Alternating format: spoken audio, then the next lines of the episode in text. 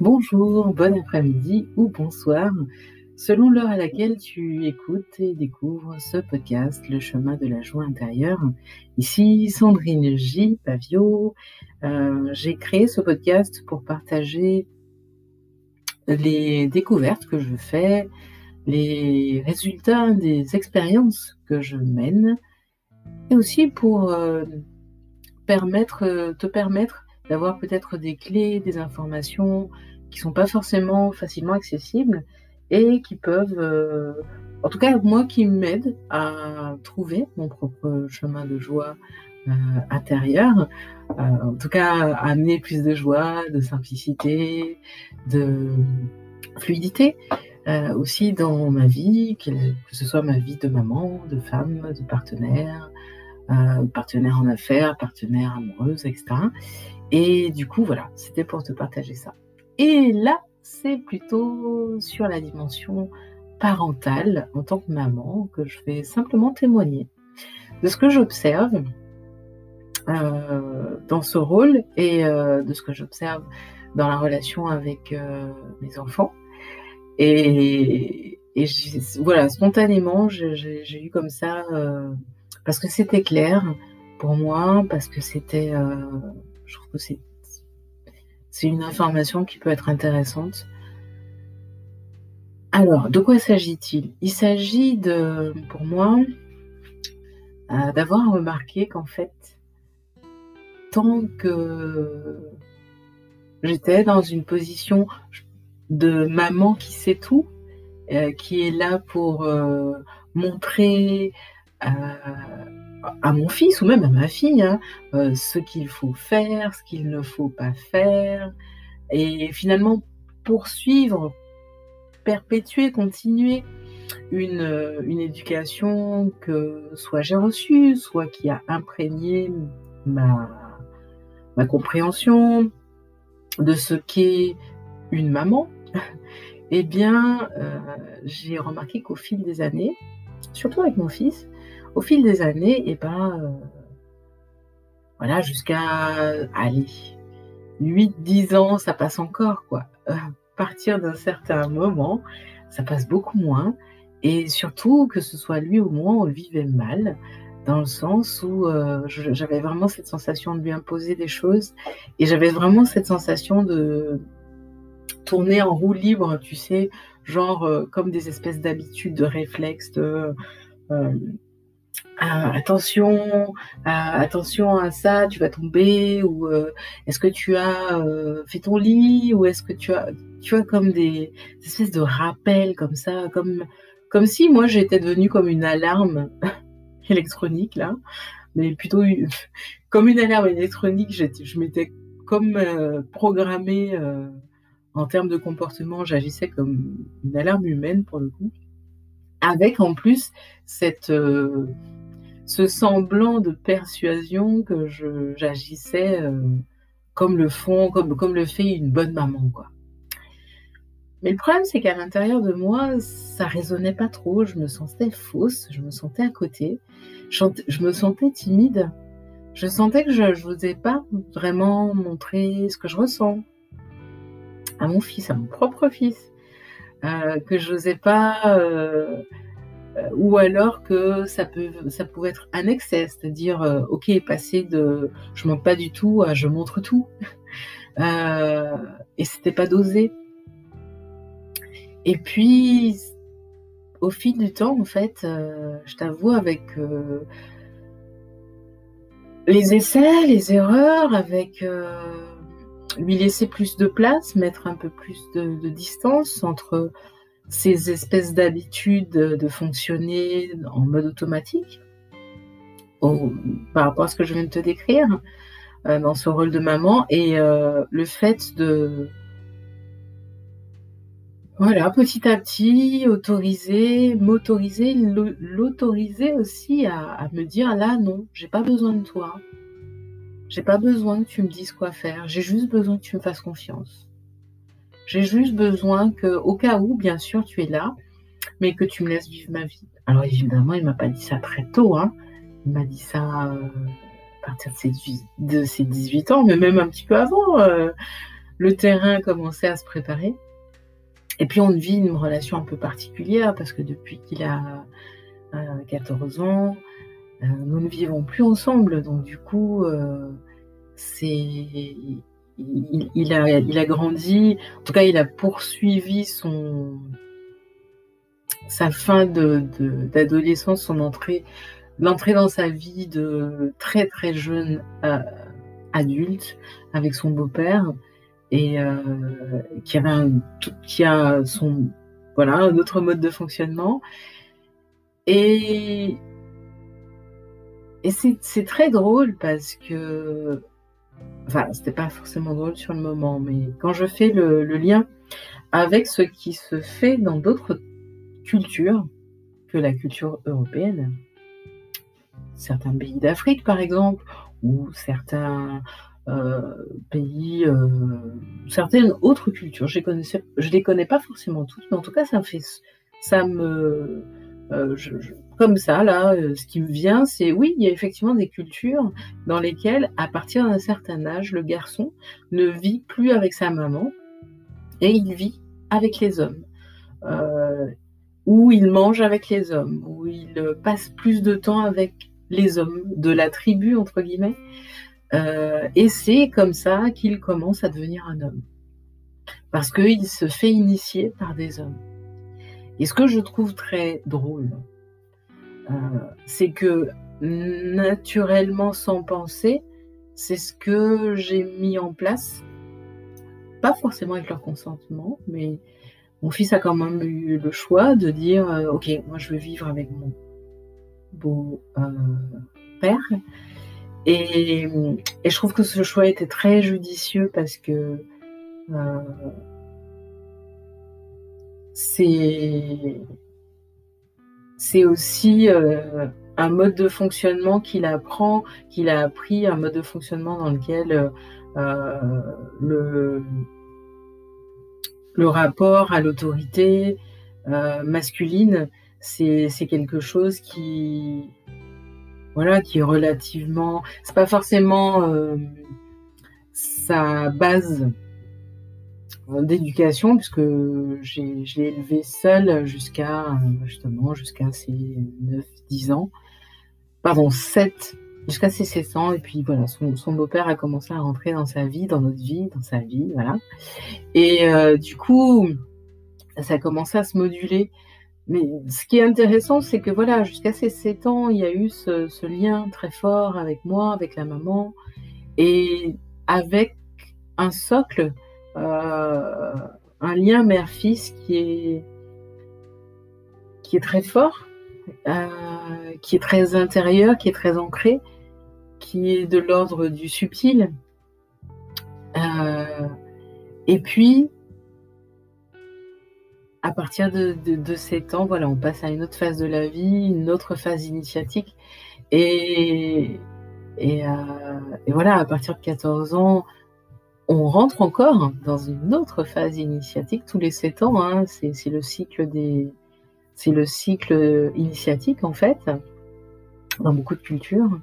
Et, euh, et le fait qu'il y ait eu comme ça des passages euh, à des moments clés de, sa vie, des passages de relais, des, des introductions de nouveaux schémas ou de nouvelles figures euh, parentales ou d'autorité, je trouve que c'est euh, la vie nous, nous a là accompagné, nous a accompagné aussi pour euh, bah, lui offrir ce que, ce que lui n'a pas euh, physiquement reçu de son papa, son père biologique. en tout cas, ce que j'apprends, c'est que bien que ce que j'apprends moi, hein, parce que je, je, suis passée par là aussi, mon père biologique, je ne le connais pas, euh, ce que j'apprends, c'est que même en l'absence du, père, même en l'absence du parent biologique, dans nos cellules, à l'intérieur de nous, il y a toujours un héritage. Toujours un, héritage ancestral, il y a un héritage en termes de, corps, de fonctionnement du corps, en termes de psyché aussi, de façon d'observer le monde. Euh, il y a des choses comme ça qui sont euh, complètement intégrées. et qui évidemment sont réactualisés en fonction du milieu, etc. Tout ça pour te dire quoi? Tout ça pour te dire qu'en fait, dans ce rôle de maman, j'essaie de, j'essaie de plus en plus, puisque ça y est, 19 ans maintenant, j'essaie de plus en plus euh, de prendre en compte ces données-là dans la façon de percevoir euh, mon rôle de maman auprès de ce bel être que j'accompagne, donc que la vie m'a m'amène à accompagner. Et puis euh, j'essaye aussi d'inclure cette dimension du lien qui nous unit, du lien corps, euh, corporel, maman, fils, du lien mental aussi en termes de croyances, en termes de pensée. Donc quand je vais vers lui euh, et que je ne suis pas alignée en termes de pensée, euh, et que évidemment il va le sentir, il va le sentir dans son corps, il va le sentir dans ses au niveau émotionnel, parce qu'en plus c'est un projecteur hypersensible. Du coup, c'est là où le lien me montre que nos enfants, enfin les miens, m'aident aussi à améliorer ce rôle de maman, à euh, remettre en question, évoluer, voir où ça, voir ce qui fonctionne, ce qui fonctionne pas, voir ce qui permet d'ouvrir la relation ou au contraire de la refermer. Et ce qui est, ce qui est très intéressant, c'est que c'est un apprentissage sur toute une vie, quoi. euh, c'est l'une des écoles euh, les plus longues sur Terre, si ce n'est, euh, en tout cas, quand on reste dans ce rôle et que, bien, même s'il n'y a pas une vie commune sur tout pendant tout le temps, mais c'est un rôle qu'on peut toujours revoir, qu'on peut toujours sur lequel on peut toujours euh, revoir sa copie, améliorer des choses, ou simplement accueillir, accepter, accepter euh, le fonctionnement de l'enfant, accepter le fonctionnement, euh, son fonctionnement à soi de parent. J'accepte de plus en plus que il y a des moments où euh, c'est pas le moment de, de, prendre contact avec lui. Il y a des moments où moi je suis pas disponible par rapport à ce que ce qu'il me demande. Euh, et, je reviens un peu plus tard, ou lui revient un peu plus tard. Euh, je sais que ce qui par contre nous unit et qui est très très très fort, c'est un amour qui, pour moi, qui ne s'offre euh, un enfant en fait, qui n'a la place que pour un enfant. parce que c'est un amour qui est désintéressé, c'est en tout cas je fais partie des parents qui sont pas dans la projection, alors quand je serai plus âgée, il s'occupera de moi. Et encore, et encore que c'est même pas un intérêt, ça. C'est plutôt une, c'est une poursuite de l'enseignement euh, aussi, de qu'est-ce que c'est qu'être un fils, qu'est-ce que c'est qu'être une mère, et à quel moment aussi la mère ou le père d'ailleurs peut euh, s'abandonner dans la confiance en, la vie, dans la confiance en le travail qu'il a fait, les graines qu'il a semées pour euh, permettre dans de bonnes conditions à ses enfants de faire euh, ce service de présence. Donc je rectifie un peu ce que j'ai dit qui n'était pas juste. Tout ça pour dire que ce que j'apprends aussi, c'est, pour revenir au point de départ, c'est à ne pas rester figé dans c'est à moi de leur apprendre. Moi, j'apprends beaucoup avec, euh, eux. Ils m'apprennent aussi à leur apprendre, euh, à leur montrer. Et souvent, c'est montrer par l'exemple. Et quand bah, je donne pas forcément le bon exemple, le, ce que j'ai, ce que j'essaye de mettre en place, c'est au moins de leur dire, bah là, c'est pas un bon exemple, en fait. Là, je me suis trompée. Et là, je suis en train de désapprendre pour réapprendre autre chose. Et c'est cet amour qu'il y a entre eux et moi. Et c'est parce que euh, dans ma, la, façon dont moi je suis constituée, dont mon corps est constitué, euh, c'est l'espace, cet espace de parentalité, c'est l'espace où j'apprends le plus. C'est l'espace dans lequel euh, je peux le plus faire preuve de créativité et dans lequel euh, je m'épanouis en fait. parce que voilà, il me permet aussi d'être en lien, d'aller chercher, comprendre cet enfant intérieur, le mien, le leur, comprendre comment finalement créer du lien avec, lui, comment, quel est son langage, quel est le, langage de mon enfant intérieur, quel est le langage, le langage de leur enfant intérieur aussi. Et puis, c'est aussi euh, là où j'observe la patience des enfants leur humilité, leur euh, cœur immense, qui offre aux parents aussi beaucoup de patience. Ils sont extrêmement patients, nos enfants. Nos enfants intérieurs aussi. Parfois, ils restent très, très longtemps calmes, silencieux. Ils font confiance à l'adulte, en fait, parce qu'ils n'ont pas le choix. Et quand cet adulte euh, ouvre la porte et, et, lui dit bah écoute, tu sais quoi, tu as, envie de sortir, sors, euh, c'est ok, je, je pense t'avoir donné suffisamment de clés pour que toi-même tu, tu te rendes compte de ok à quoi à quoi faire attention, à quoi euh, c'est que tu, que tu saches aussi que voilà, s'il y, a, s'il y a besoin, je suis là, si s'il y a besoin de conseils, si tu as besoin de, de câlins, si tu as besoin d'une présence, si tu as besoin d'être écouté aussi. Euh, je suis là et, et, euh, c'est ok. c'est ok d'être toi. C'est ok d'être toi en fait. Et du coup, je te dis tout ça pour que peut-être ça t'inspire si tu es papa, maman. Euh, de toute façon, que ça t'inspire aussi Peut-être aussi pour revenir vers ton parent, ta maman, ton papa. Euh, ne serait-ce que pour un feedback, leur, montrer ou leur dire où tu en es toi, ça, les renseigne toujours sur euh, qui tu es. Parce que souvent, il y a un grand point d'interrogation qui peut s'installer dans la relation. Et le parent peut aussi se, soit être étonné de découvrir d'autres aspects de son enfant qu'il n'avait absolument pas soupçonné, soit au contraire euh, se rendre compte que ah oui effectivement euh, oui c'est ce que je voyais en toi tu me confirmes que c'est bien toi c'est pas moi qui te l'ai imposé ou ah je crois que là euh, tu, es en train de chercher ta voix à toi, en fait.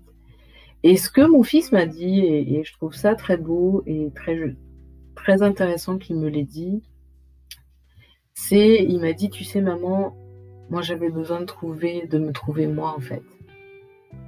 Donc quand je mets de la distance, c'est pas tant que c'est pas tant que je pense pas à toi ou des choses comme ça, c'est juste que j'ai besoin de me trouver moi. Et c'est là, parfois, c'est là, c'est en me disant ça que je me suis rendu compte que parfois, nous, enfin, moi, en tant que maman, j'étais extrêmement présente. Beaucoup trop présente. Beaucoup trop influente. Et que du coup, le fait d'être à distance géographique, en tout cas, au moins cette distance géographique permet, lui permet de bouger comme il le sent, de, voilà, d'aller expérimenter sa vie dans son, dans sa vision à lui. Puis moi, ça me permet de lâcher aussi, de lâcher prise.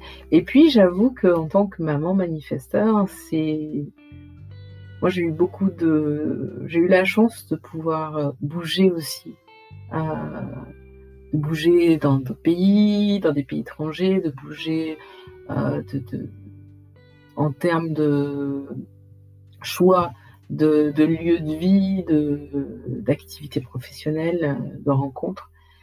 Et, euh, et c'est ce que je lui souhaite aussi. Donc, euh, c'est juste pour te dire, je prends mon exemple perso euh, pour un peu illustrer, puis te transmettre des, petites clés comme ça, par-ci par-là. En tout cas, c'est juste pour te dire que laisser nos enfants, euh, ça peut, c'est vraiment comme une façon de leur, montrer à quel point on les aime aussi, à quel point on a confiance en eux, à quel point on a confiance en la vie pour eux. Et euh, c'est aussi euh, leur montrer que la porte est ouverte. La porte est ouverte, tu viens quand tu veux.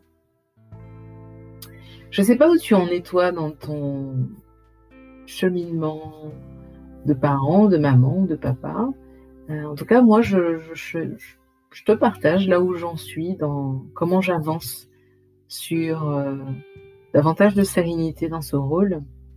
Et puis de la joie aussi que ce soit euh, au contact euh, des enfants physiquement ou la joie, euh, par exemple, à leur contact, c'est voilà, la joie de se retrouver, la joie de prendre le temps chaque seconde pour apprécier leur présence, pour, pour être là, hein, mais aussi pour être dans, dans une forme de, hmm, de contemplation, d'appréciation de qui ils sont, de, curiosité en fait, euh, euh, juste pour euh, découvrir ce, petit être, cet être qui grandit et qui passe, qui passait par moi, mais qui n'est pas moi et, qui est, qui est différent, qui et avec qui il y a une vraie rencontre à vivre, une vraie relation à tisser. et ça, c'est chouette. Et puis,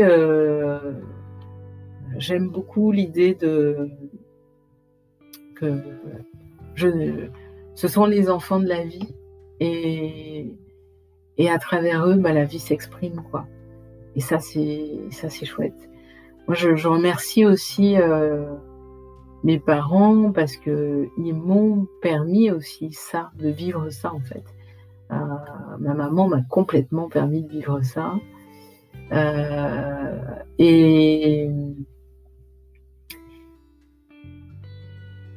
Alors là, elle est plus, elle est plus en vie, mais quand je parle des parents, je parle aussi de ma maman, ma deuxième maman, qui qui est euh, euh, la, sœur de ma maman, qui est aussi ma marraine, et puis euh, et puis mon oncle, qui est mon deuxième papa aussi, qui a été mon tuteur légalement aussi, et et à qui ben, j'aime beaucoup moi me, reconnecter communiquer avec eux, revenir vers eux, surtout, surtout ma marraine, juste pour ne serait-ce que échanger sur euh, toutes ces années où, moi aussi je me cherchais, moi aussi j'avais besoin de prendre de la distance, où j'avais besoin de, trouver mes repères, où j'ai partais en exploration vers d'autres cultures, d'autres repères.